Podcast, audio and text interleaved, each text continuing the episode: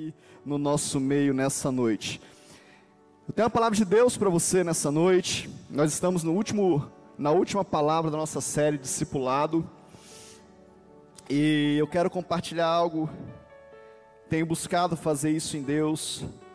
Algo que esteja no meu coração, gerado pelo Espírito Santo, gerado por Deus.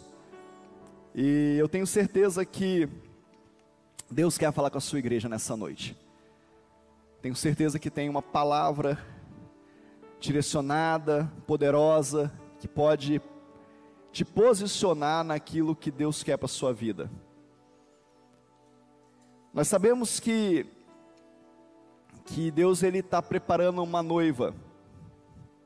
Jesus vem buscar a sua noiva. E a pergunta é: o que falta? O que falta para Jesus buscar a sua noiva? Falta a noiva ter mais corpo, né? Nós somos o corpo de Cristo, então precisa crescer mais esse corpo. Tem mais pessoas que deveriam já ser noiva e não são. A noiva precisa se preparar, precisa se adornar, precisa se santificar, precisa estar atenta ao que o Senhor quer fazer. Você para para pensar nisso não? Que, que falta? De vez em quando eu oro e falo com Deus, Deus, o que, que falta? Geralmente em tempos difíceis, né? Em tempos que o calo aperta, você fala, Senhor, o que, que falta, Senhor? Volta logo. A gente canta Maranata até com mais fervor, né? A gente fica assim querendo a volta de Jesus. Mas o fato é que ele, só ele sabe o dia e a hora, mas nós precisamos nos preparar. E algo que nós precisamos entender é o que é ser corpo de Cristo. O que é ser corpo de Cristo?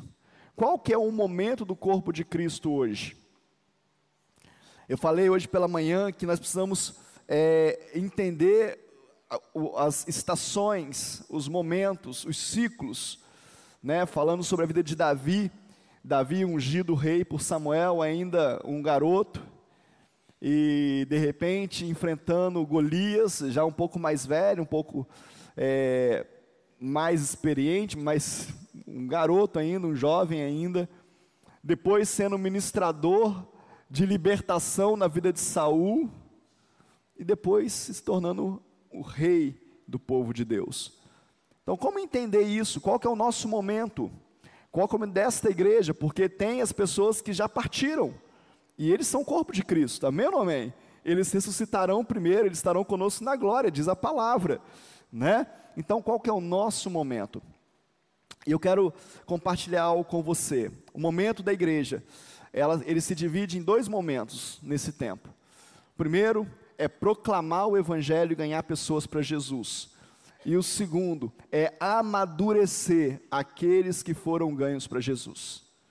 Olha para o seu irmão e fala com ele assim: se você já está aqui, a segunda parte é contigo. Amadureça.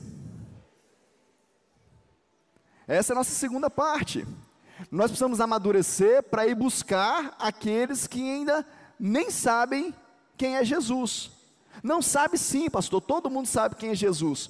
Sabe quem é um Jesus histórico, um Jesus fantasioso, um Jesus que as pessoas falam mas só conhecem de ouvir falar, mas não tiveram uma experiência com Jesus ainda.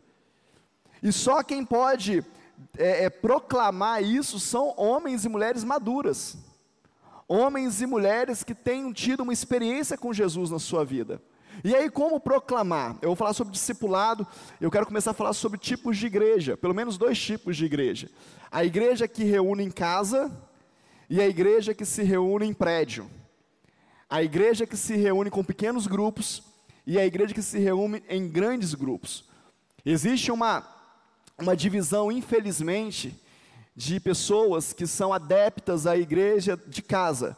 E elas, muitas delas, de forma radical, dizem: olha, é igreja em casa, tem que ser em casa, é igreja de casa em casa, é igreja de Atos dos Apóstolos, é igreja primitiva, tem que ser assim, só serve assim. Esse negócio de fazer culto domingo não é bíblico. Aí o que só faz culto domingo fala, não, é culto domingo, a igreja de Atos fazia culto é, no templo, eles se reuniam, esse negócio de casa em casa passou, foi naquele tempo, agora não tem mais, então casa em casa não existe. Então nós dividimos em dois grupos e nós queremos dizer para você que nós não precisamos nos dividir. Nós precisamos nos, nos juntar, nos unir e dizer: podemos ser a igreja de casa em casa e podemos ser a igreja que celebra o domingo como uma grande família. Amém ou não amém? Palavra de Deus, eu vou citar alguns textos para você, até eu entrar no que eu quero ministrar de forma pontual sobre o seu coração nessa noite. Mas Romanos capítulo 16, só para poder referendar aquilo que eu estou dizendo para você, Romanos capítulo 16, verso 5, fala assim: Saudai igualmente a igreja que se reúne na casa deles, saudai o meu querido Epêneto, primícia da Ásia para Cristo.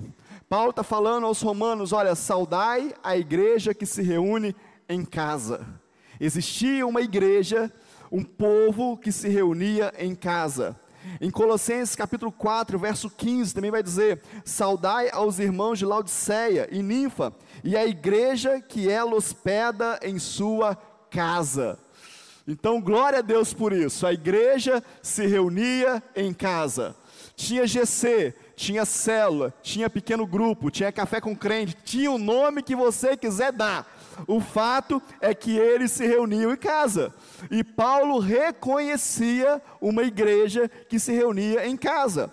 Mas se você caminhar um pouco mais também em Atos capítulo 5, verso 42, você vai ver o seguinte relato: E todos os dias no templo, fala comigo, no templo, e de casa em casa, fala de casa em casa, não cessavam de ensinar e de pregar Jesus, o Cristo.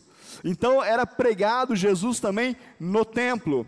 Também era pregado Jesus de casa em casa, isso não se parava. Em Atos capítulo 2, verso 46, vai dizer o seguinte: diariamente perseveravam unânimes no templo partiam o pão de casa em casa e tomavam as suas refeições com alegria e singeleza de coração, louvando a Deus e contando com a simpatia de todo o povo. Enquanto isso, acrescentava-lhes o Senhor dia a dia os que iam sendo salvos. Então nós não temos esse problema como igreja, amém? Nós podemos nos reunir de casa em casa e nos reunirmos aos domingos, às terças, e o dia que o senhor quiser, às quintas, nas redes de mulheres, redes de homens, aos sábados na rede de jovens e teens, nós podemos nos juntar, nós somos livres para isso, nós não somos nem de um e nem de outro, nós somos de Cristo e o que a Bíblia diz que é, uma igreja de casa em casa e uma igreja que também se reúne no templo. Amém? O que acontece com essa igreja que se reúne em casa e com a igreja que se reúne no templo? Eu coloquei assim, ó, existem experiências nesses dois ambientes. Eu, eu vejo uma comunhão e cura que é promovida na intimidade. A intimidade do casa em casa, ele promove uma comunhão e promove cura. Quantas vezes nós, eu e a pastora Carla, tivemos e lideramos célula, GC, elo de amor, anos da nossa vida. E quantas pessoas nós vimos ser curadas? Quantas pessoas nós vimos ser libertas? E libertas, às, vezes, através de um abraço, de um sorriso, de um seja bem-vindo, de uma porta que se abre e fala: pode entrar, a casa é sua. Quantas vezes as pessoas chegaram na nossa casa? Nós tivemos uma última, a última vez que nós reunimos em casa, que ministerialmente nós conseguimos fazer isso, a nossa célula dava 40 pessoas. Fala, que isso, pastor? Não pode ter 40 pessoas na célula. Mas é porque no mesmo momento tinha célula de homens, célula de mulheres, célula de crianças e célula de adolescente. Então fazia uma festa. A vizinha que morava do lado da nossa casa chamou uma irmã da igreja e falou assim: Esse pastor seu é muito doido. Esse pastor dá festa toda semana. Toda quinta-feira tem festa na casa dele. Eu falei, não, não é festa, é o lanche da célula. Porque na hora que juntava, acabava as células, juntava todo mundo para lanchar, era uma festa. Mas era só a nossa célula. E quantas pessoas que estão aqui hoje saíram dali? Foram cuidadas, foram amadas, foram curadas. Então a célula promove isso, GC promove isso, comunhão e cura. E é essa junção de pessoas aos domingos, às terças, aos cultos do Senhor, promove, a junção promove essa provisão e adoração. Por que provisão, pastor? Porque eu creio numa igreja que tem resposta para tudo. E eu creio de, nisso há muito tempo. Eu creio nisso quando eu e a pastora Carla nos eram de uma igreja lá em Niterói, que estava começando, pequena, com pessoas recém-convertidas, a grande maioria, e nós declarávamos isso, a igreja tem resposta para tudo. Mas por que, que você diz isso? Porque ela é o corpo de Cristo. Então, nesse lugar aqui, querido, tem resposta para a sua vida. Nesse lugar aqui, nessa comunhão, nessa reunião, tem uma resposta de Deus para você. A comunhão dos santos promove provisão e promove a adoração. Juntos podemos adorar ao Senhor. E aí a pergunta é: e qual é o tempo que nós estamos hoje, como igreja família viva em Timóteo? Qual é o tempo que nós estamos hoje como igreja família viva em Minas Gerais, regional Minas Gerais? Aí eu quero que você abra comigo e acompanhe essa leitura, o livro de 2 Reis, capítulo 6, verso 1. Livro de 2 Reis,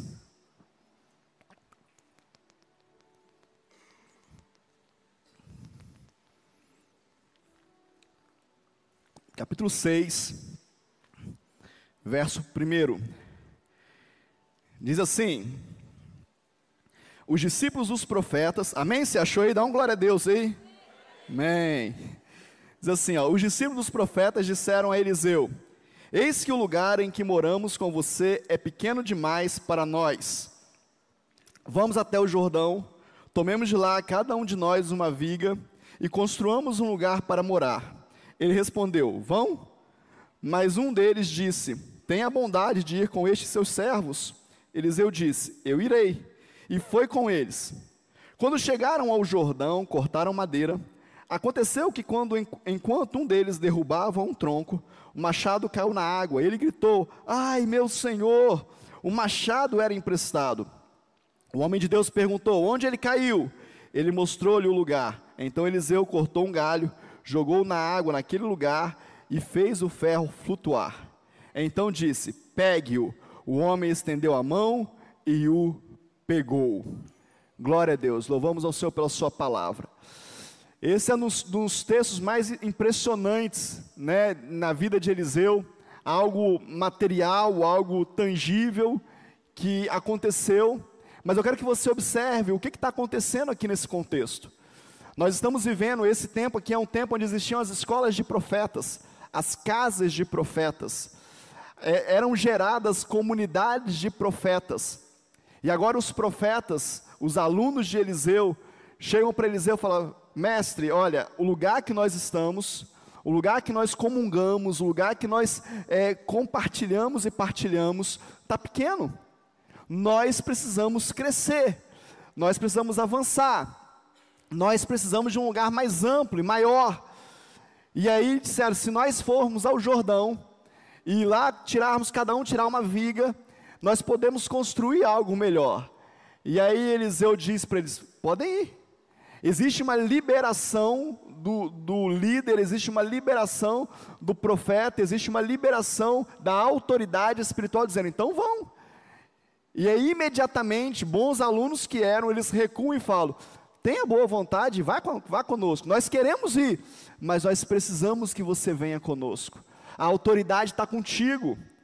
Você pode nos instruir, a direção é tua. E ele fala: então, eu vou. Tem, tem tanta preciosidade nesse, nesse pequeno relato, querido.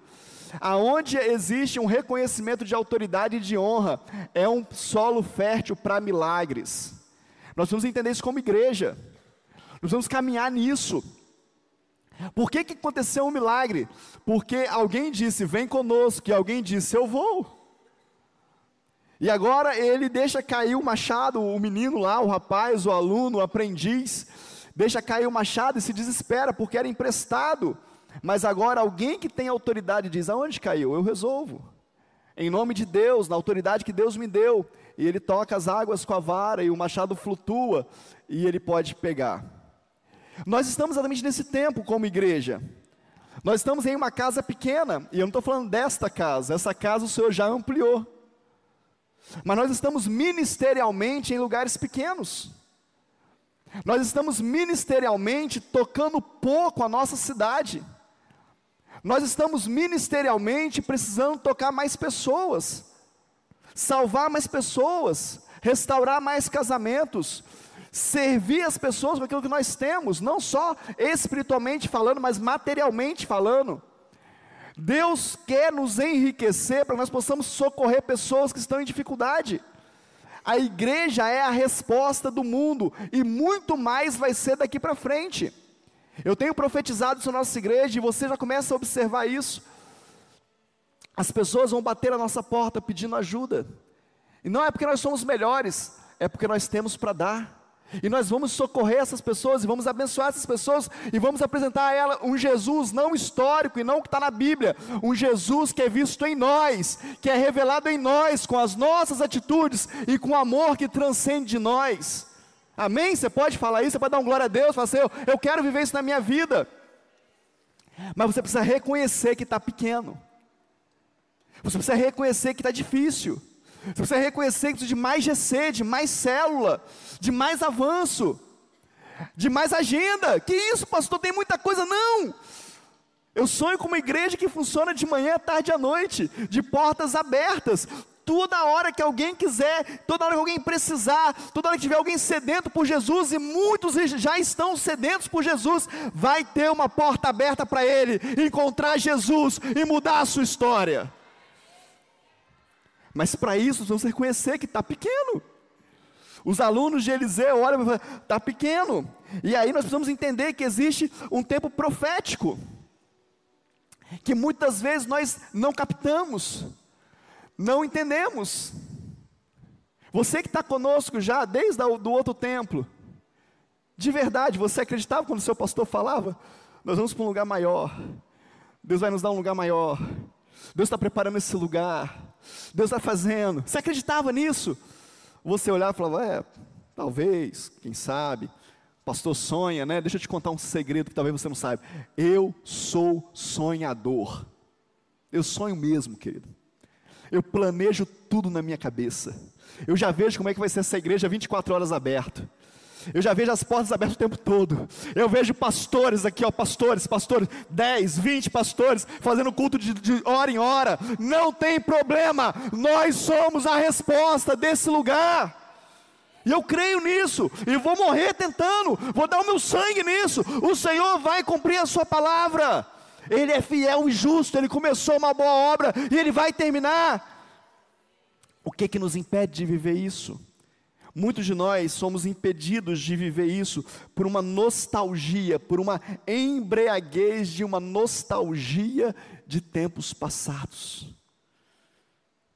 Muitos de nós somos impedidos de ver isso porque nós estamos mais nostálgicos do que com uma visão profética daquilo que Deus quer fazer. Ah, estava escrevendo essa palavra e eu lembrei daquela música, né? eu sempre lembro, né? Saudade da pequena igrejinha lá na roça, que música linda, mas deixa eu te contar um negócio. Eu não tenho saudade da pequena igrejinha. Não tenho. Eu falo para você, e de pequena igrejinha eu entendo. Meu pai foi obreiro da Assembleia de Deus, eu fui criado como, como é, arroz de obreiro da Assembleia de Deus, eu ficava acompanhando meu pai em todo lugar, né? Onde meu pai ia, eu ia atrás igreja no meio do barro, igreja sem luz, igreja que nós acendíamos e fazíamos culto no lampião, as crianças, os, os adolescentes, nem sei o que é isso, né? Tinha que subir na escada, acender o lampião lá em cima, porque não tinha luz elétrica. A pequena igrejinha, eu não tenho saudade. Eu estou olhando profeticamente para aquilo que Deus está fazendo, querido. Eu quero uma igreja high-tech. Eu quero uma igreja moderna. Eu quero uma igreja onde os irmãos se sentem à vontade, onde nada atrapalha, só a presença de Deus incomoda você para você mudar. É essa igreja que nós queremos viver. Eu louvo a Deus por tudo. Eu louvo a Deus pela EBD, pela tia Jalquíria, pela tia Jalva, pela tia Regina, pela tia Ângela. Ah, como eu louvo a Deus pelo Castilho, meu líder da adolescência, pelo José Henrique. Ah, como eu louvo a Deus pelo Eduardo, que foi meu primeiro discipulador na IPV. Como eu louvo a Deus, mas eu não tenho nostalgia. Eu estou olhando para aquilo que Deus quer fazer amanhã na minha vida. Você precisa mudar a página. Você precisa olhar para frente. Tá bom, Jesus, até aqui o que o Senhor fez, eu cheguei até nesse lugar, e daqui para frente o que, que é? Qual que é a palavra que você na minha vida? O lugar está pequeno, Pai. Eu quero um lugar maior. O lugar está pequeno, eu quero crescer mais, eu preciso aprender a discernir os tempos. Tenho falado sobre isso, Deus tem falado sobre isso conosco. Ser gratos pelo que aconteceu e olhar para o futuro. e deixar essa embriaguez da nossa vida que nos toma e nos domina. Muita gente não consegue se mover do lugar apertado por causa dessa nostalgia. Muita gente não consegue viver uma, um novo de Deus porque fica preso no velho. Deixa eu te falar, querido, enquanto você não abandonar o odre velho, não tem vinho novo na sua vida. Sabe por quê? Porque Deus não desperdiça unção. Deus não desperdiça aquilo que Ele vai fazer na sua vida. Enquanto o recipiente não for renovado, enquanto o teu coração não for renovado, enquanto a tua mente não for renovada, enquanto a tua alma não estiver renovada, não tem vinho novo. Agora, quando a gente começa a se renovar no espírito, aí ele começa a derramar um vinho novo. Porque agora tem lugar para ele derramar, tem lugar para ele derramar sobre nós aquilo que ele quer fazer. Eu quero desafiar você a pensar sobre isso hoje. Eu quero desafiar você a entender que aquilo que Deus falou pode se tornar inimigo daquilo que Deus está falando. Presta atenção no que eu estou te falando. Aquilo que Deus falou um dia pode se tornar inimigo daquilo que Deus está falando.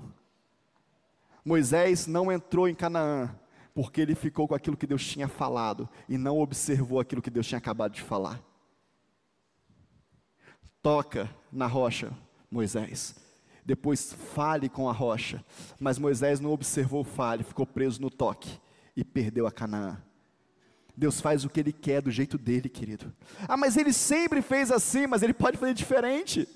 Ah, mas eu sempre entendi Deus dessa forma, mas Ele pode querer falar com você de forma diferente. Ele pode dar uma unção nova, um projeto novo, um ministério novo. Ele é o Senhor das nossas vidas, o senhorio dele precisa estar sobre nós, não somos nós que o escolhemos, ele nos separou, ele nos escolheu e ele tem o senhorio sobre as nossas vidas, amém? Você pode dar um glória a Deus por isso? Abraão e Isaac, um outro exemplo sobre o que Deus fala e o que Deus pode mudar.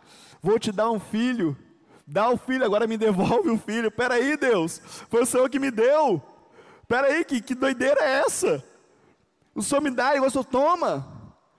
Mas Abraão ficou com aquilo que era a segunda palavra, a palavra nova, a palavra renovada. Eu vou te entregar. Isaac conseguiu obedecer o teu pai. Que dificuldade é essa? A maior dificuldade de um pastor numa igreja nesse tempo é convencer as suas ovelhas daquilo que o Senhor está falando. Sabe por quê? Nós estamos presos naquilo que o Senhor já falou. E parece que Deus não pode mudar. Parece que Deus não, não, não pode mover de outra forma. E sabe qual que é grande, o grande problema? É que quando Moisés ele, ele, ele toca a rocha na segunda vez, que não era para tocar, o grande problema é que sai água da rocha. O grande problema é que funciona. Você fala, mas que loucura! Pois é, porque na nossa força as coisas também funcionam, querido. Na nossa, no nosso ímpeto de fazer, muita coisa funciona. O louvor pode cantar só na força do braço, eu posso pregar só na força do braço. O Winder pode tocar teclado só na força do braço. Funciona. Funciona. Muita coisa funciona, mas não é de Deus, não é o que Deus quer fazer. E tudo que nós fazemos na força do nosso braço vai gerar em nós cansaço, fadiga, desânimo e frustração. Por isso que dentro da igreja tem muitas pessoas frustradas. Por isso que no meio do povo de Deus, de forma geral, tem muitas pessoas que só vêm na igreja, não porque elas amam vir à igreja, não porque elas amam Cristo, é porque elas têm medo do inferno porque elas estão frustradas, mas alguém um dia disse para elas que se elas não estiverem na igreja, elas vão para o inferno. Então elas vêm para a igreja com medo. E quem tem medo, que não consegue adorar a Deus em espírito e em verdade. Quem tem medo não consegue se entregar ao senhorio de Jesus. Quem tem medo não é encontrado por Ele. Eu preciso entender isso. Ah, pastor, mas eu tenho temor, eu também tenho. Mas eu não estou aqui hoje por medo de ir para o inferno. Eu estou aqui hoje porque eu sou um profeta para tirar pessoas que estão indo para o inferno e apresentar Jesus para elas. Esse é o papel da igreja. E para isso, nós não podemos estar presos. Quem tem a percepção em comunidades, em igrejas proféticas, quando o, o, o Senhor está movendo, nós precisamos entender que os líderes, nós vamos orar pelos líderes. Eu pedi para os líderes virem hoje à noite, no culto da noite, para a gente poder orar por eles. Os líderes, eles empoderam, eles liberam os seus liderados para eles irem além. A palavra de Eliseu para, seu, os seus rapazes foi: vão. Não é, peraí, vocês não estão prontos ainda. Calma. Eu tive um pastor que ele, ele gostava muito de andar com alguns livros na mão. E aí, de vez em quando, eu sempre gostei de ler. Eu chegava para ele, fiz isso umas duas, três vezes, depois eu desisti. Eu chegava para ele e falava assim: Pastor, que livro que você está lendo? Eu queria ler também. Aí ele falava assim: Não é para você ainda. Você não está pronto para ler esse tipo de livro. Eu achava normal. E aí passou a segunda vez, eu perguntei de novo, pastor, o que, que, que, que está lendo? Ele, Paulo, não é para você. Você não pode ler isso por enquanto. Não está não, não tá no seu patamar. Não, querido. O pai, ele empodera o filho. O líder empodera o liderado. Pode ir, pode ir, eu estou com você. Se você precisar, você pode voltar. Se o machado cair, você me grita que eu vou lá pegar o machado para você. Eu sei como é que faz. Pode ir, pode avançar. Nós queremos povoar o céu e saquear o inferno. Os líderes de GC dessa igreja vão receber uma unção nessa noite para entregar nos seus GCs para criar novos líderes, para gerar novos líderes, para gerar o seu colíder, para gerar novas casas para TGC, para gerar novos, novos locais de reunião. Eu quero profetizar na autoridade do nome de Jesus que nós liberamos os nossos filhos para irem além, para caminharem mais. Eliseu, ele orou e disse: Senhor, peço-te que abre os olhos para que veja. Quando Eliseu está nesse momento, ele fala: Eu preciso que abra os olhos desse menino. Elias, quando está também lá no monte, fala a mesma coisa. Abre os olhos para ele poder ver, para ele enxergar o que está acontecendo. Eu quero orar por você nessa noite e dizer: Senhor, abra os olhos da nossa igreja. Abra os olhos das nossas ovelhas. Abra os olhos daqueles que estão visitando a gente hoje, para que eles possam enxergar o que Deus quer fazer na sua vida, seja da forma que você está servindo ao Senhor, seja aqui ou em outro lugar, mas que os seus olhos sejam abertos para você servir ao Senhor da forma que Ele quer que você sirva hoje. Que haja uma revelação de Deus na sua vida. Nós precisamos entender, querido, que o, o sucesso de uma igreja profética, por que eu estou falando de igreja profética? Porque nós precisamos ser proféticos. Nós estamos vivendo a última geração antes da volta de Jesus. Nós estamos vivendo os últimos anos, os últimos dias. Nós precisamos ter uma visão profética das coisas. E o que é uma visão profética? É ter a revelação do que está acontecendo no céu e trazer ela para a terra e caminhar nessa visão, e trilhar essa visão, e querer trazer céu na terra. E sabe qual que é o sucesso de alguém, de uma igreja ou de um líder que anda em, em posição profética? É se tornar inútil no desenvolvimento daquilo que Deus está fazendo. Ele gera outros, ele libera outros, e os outros vão fazer muito melhor do que ele. Sabe qual é o meu sonho, querido? Meu sonho é eu ser inútil para você. O meu sonho é que tenha tantos pastores nessa igreja, tantos líderes, tantos GCs, que eu me perca na agenda, que eu não saiba nem o que está acontecendo na igreja mais, que alguém me ligue e fala, pastor, o que que... Não sei, querido, eu não sei, está acontecendo lá, tem um negócio acontecendo lá, está um mover, pastor, passei na igreja ontem, está uma presença, glória a Deus por isso, é assim mesmo, nós somos uma igreja viva, nós vamos tocar aquilo que Deus quer que nós toquemos. Quero desafiar você, você a viver isso. Os discípulos, eles vão chegar a um tempo que eles não precisam mais de mim. Eles foram empoderados. Aí você fala assim, então não precisa nem falar contigo mais, precisa falar com o meu discípulo. Não, honra é outra coisa. Eles sabiam construir. Os filhos de Eliseu, os discípulos de Eliseu sabiam construir. Nós vamos lá, cortamos lá e nós construímos mas nós queremos que você vá. Deixa eu te falar um negócio. A coisa mais poderosa da igreja nessa terra, humanamente falando, chama-se honra. Humanamente falando, chama-se honra. Isso acontece no mundo, os incrédulos já entenderam isso, e a igreja ainda não entendeu. A primeira coisa que eu fiz quando eu pisei nessa cidade, dos, primeiros, um dos primeiros movimentos que eu fiz foi descobrir quem era o pastor mais antigo. E eu fui até o pastor Adão. E apertei a mão dele e falei com ele: Muito obrigado, pastor Adão, porque o senhor chegou primeiro que a gente. Porque o senhor abriu o caminho que está aberto hoje, porque o senhor chegou. Muito obrigado, porque o senhor fez. Ele não me deu muita ideia, não. Mas eu falei. Ele ficou me olhando assim, falou, nunca vi isso, garoto, né? Mas a minha parte eu fiz. Eu fui lá apertar a mão dele e dizer: Muito obrigado, porque eu só estou aqui hoje, só existe uma igreja para eu pastorear hoje, porque o Senhor chegou primeiro e abriu os caminhos dessa cidade. A coisa mais poderosa que você pode fazer na sua vida ministerial, querido, é reconhecer quem Deus levantou para te promover, para te dar oportunidade, para te levar onde Deus quer. E é isso que está acontecendo aqui. Uma igreja que viu que estava pequeno o espaço que eles estavam se reunindo. A sabedoria do líder, ela vai ser reconhecida pelos seus filhos, pelos seus discípulos. E não é sobre o discurso que ele faz, mas sobre o legado que ele deixa. Nós pisamos em assuntos que os nossos os nossos patriarcas deixaram estabelecidos. Nós construímos sobre sapatas e colunas, sobre vigas que foram estabelecidas pelos nossos patriarcas. Os patriarcas bíblicos, os patriarcas do cristianismo, aqueles que implantaram a igreja do Senhor Jesus, nós caminhamos em cima disso. E nós precisamos reconhecer. A nossa, quando eu falo para você, faz teologia ministerial, faz bibliologia, faz escola de líderes, é porque você precisa saber qual é a história da sua vida. Você precisa saber qual é a história da sua igreja. Você precisa saber qual é a história da igreja do Senhor Jesus, do que, que a Bíblia diz de Gênesis Apocalipse. Igreja, olha para mim aqui, ó. Você precisa conhecer o seu Jesus. Pastor, eu não sei como eu oro, eu não sei como adorar, eu não tenho palavra. Sabe por que você não tem palavra? Porque você não o conhece. Porque te falta intimidade.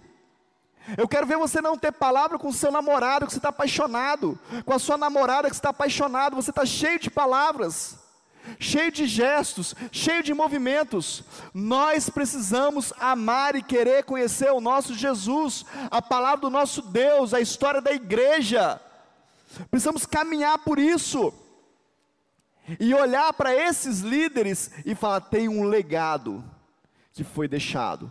Não tem só aprendizado, não tem só escrita, tem um legado que foi pavimentado para que eu possa pisar agora. Que deixa eu te falar, você não está entendendo o que é ter uma igreja no Brasil. Você não está entendendo o privilégio que é poder falar, vamos abrir mais GC, vamos abrir nossa casa. Nós somos privilegiados por enquanto somos privilegiados, deveríamos estar pulando aqui, dando glória. Nós queremos orar por uma igreja que se o filho de um de um de alguém da cidade entrar na igreja sem autorização do pai, o pai vai dentro da igreja espanca com fio, corta no fio. Todo lanhado, porque não pode, não entra, não é amaldiçoado de lugares que nós até conseguimos estabelecer igrejas. Nós tivemos GC em Minas Gerais, eu e a pastora Carla, com pessoas enviadas, que se, lugar de, de rural, que se o funcionário da fazenda aceitasse Jesus, ele era mandado embora. Perdia o emprego, agora, cinco, seis anos atrás. Mas nós ainda somos privilegiados. Tem lugares que cristãos estão sendo mortos agora, querido apedrejados, enforcados, degolados. E nós não conseguimos festejar a nossa liberdade em adorar o nosso Senhor, porque nós não o conhecemos de verdade, nós só o conhecemos de ouvir falar. Tem um avivamento para a igreja do Senhor Jesus, mas ela precisa ser, precisa ser intencional. O que eu estou fazendo aqui? Por que eu estou falando sobre isso com você? Porque eu creio no avivamento que ele é geracional. Eu não creio num avivamento que vai levantar alguém hoje, um, um ícone no Brasil, ou um ícone nos Estados Unidos, igual foi das outras vezes, igual foi o, o avivamento do País de Gales, igual foi o avivamento da Rua Azusa, igual foi o avivamento no Canadá, na Colômbia, tantos lugares. Eu penso que não é assim que Deus vai fazer dessa vez. Eu penso que Deus está levantando a sua igreja num avivamento. Mas isso é geracional. Eu preciso ministrar sobre a próxima geração.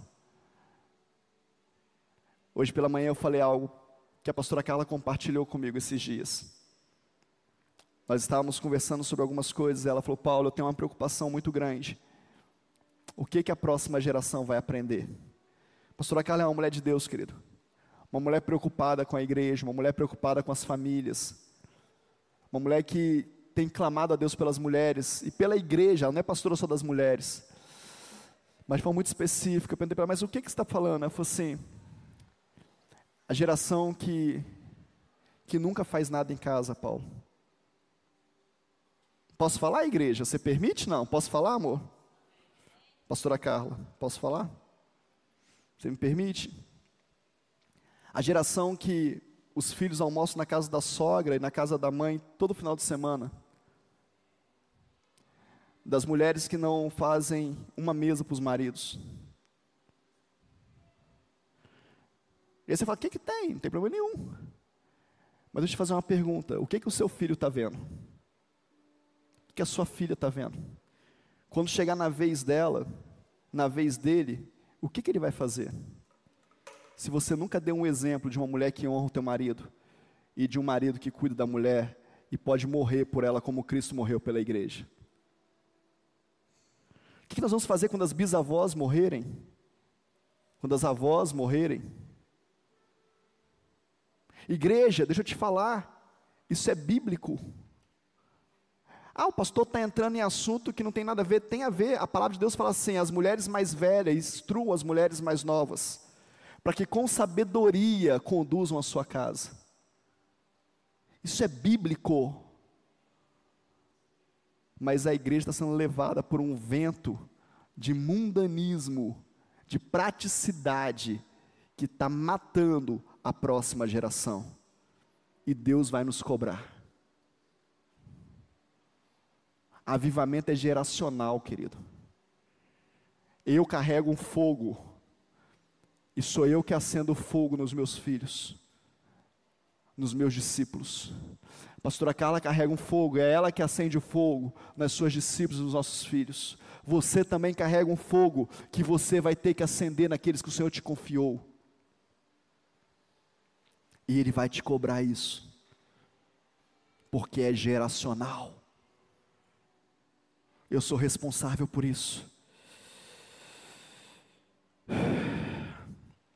A palavra de Deus fala que conhecer Jesus é poder e sabedoria.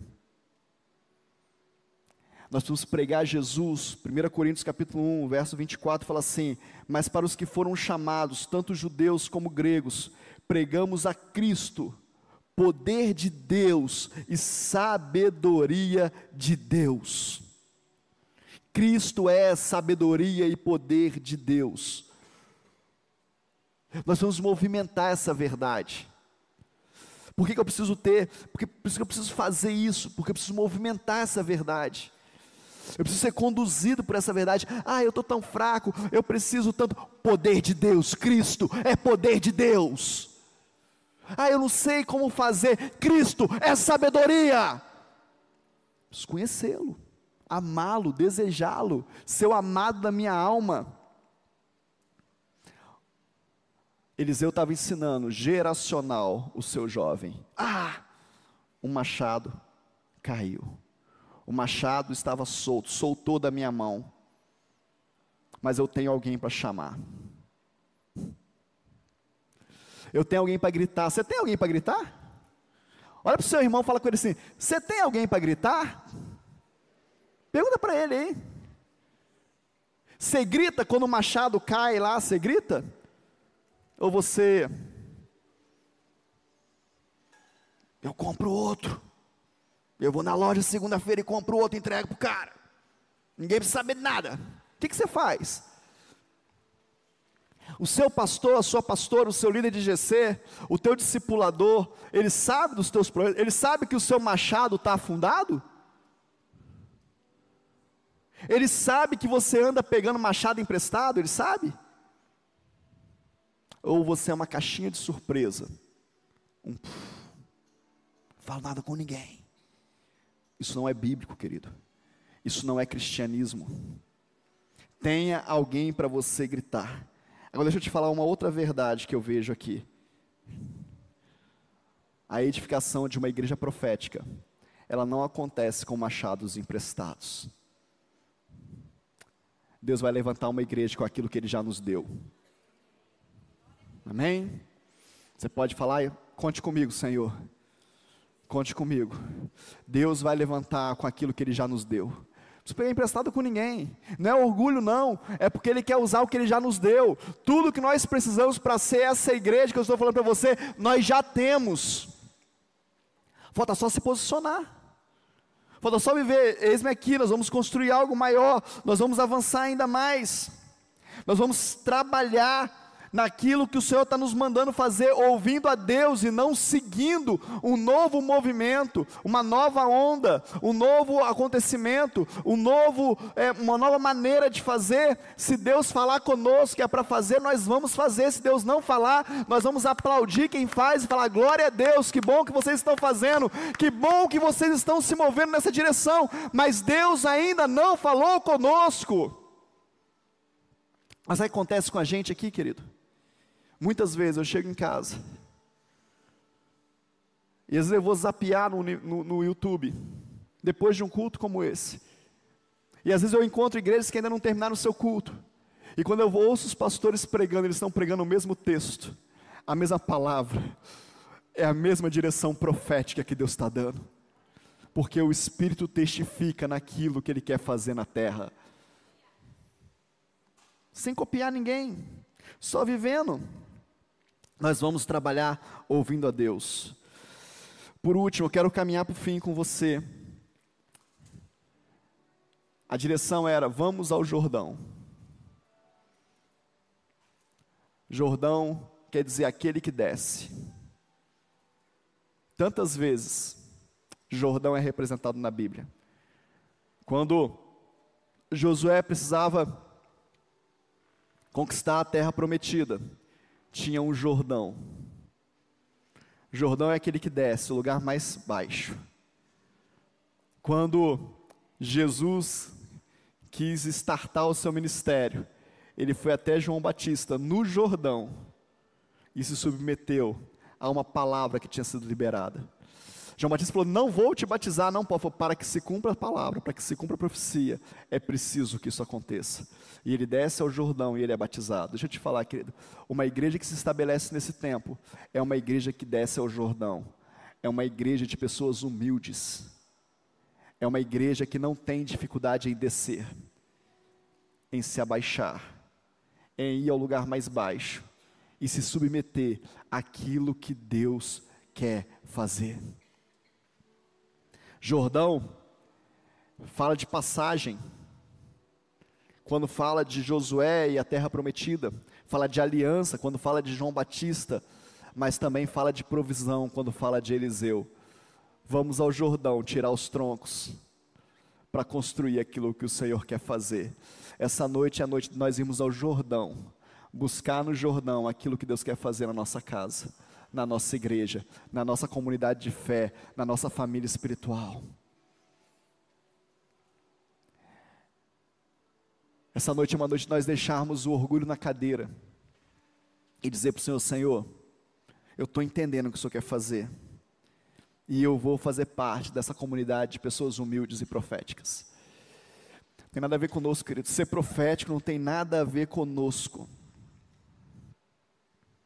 tem a ver com Ele. Uma das coisas que eu mais pedi a Deus que eu não queria viver era um, um ministério profético. E aí, depois que eu disse sim para o Senhor, eu falei: Senhor, tá bom, eu estou entendendo que o Senhor quer falar comigo, e eu creio que tem uma palavra do Senhor sobre a minha vida, eu estou carregando algo que é do Senhor, tá bom, eu vou me submeter à tua vontade.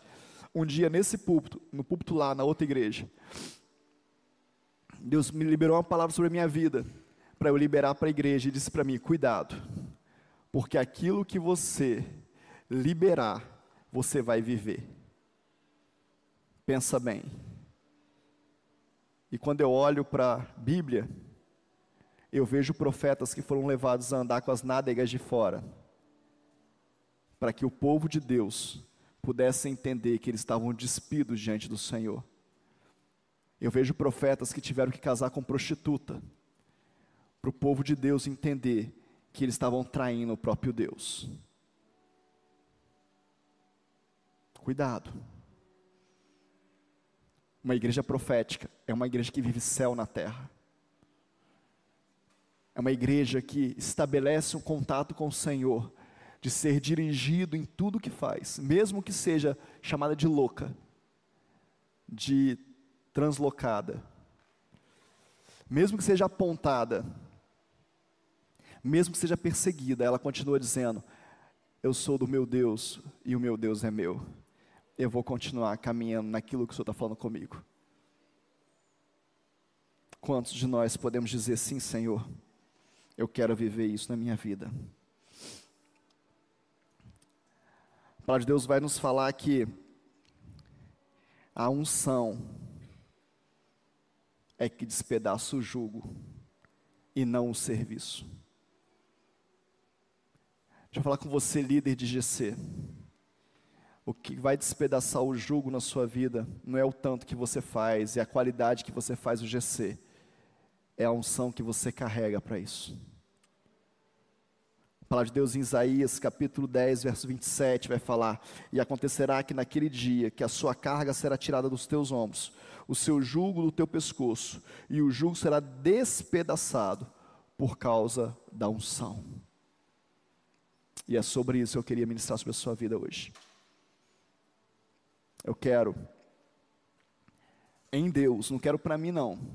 É muito mais fácil ficar quietinho, querido. É muito mais confortável não mexer com isso. Mas não foi isso que Deus me mandou fazer. Eu quero em Deus levantar uma igreja de guerreiros, cheios de unção, que despedaça o jugo daqueles que precisam e levam Jesus a todos aqueles que necessitam e o querem. Você também quer isso? Você quer sair desse lugar de espectador de algo e falar assim: Eu quero viver isso na minha vida. Eu não tenho nenhum problema com isso, querido. Meu sonho é uma igreja que funcione. Eu já falei, eu tô, isso está vindo na minha mente de novo. Eu creio que é o Espírito que funcione o tempo todo. Que os músicos sejam integrais, possam servir a Deus integralmente.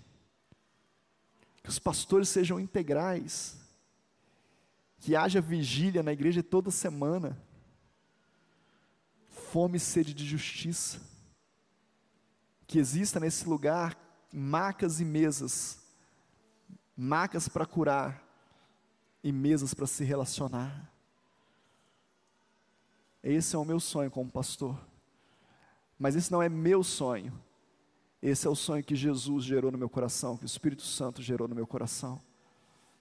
E qual é o meu a minha certeza é que o sonhar e o realizar vem dele.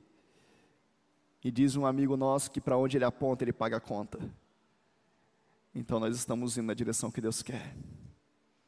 Vamos ficar de pé.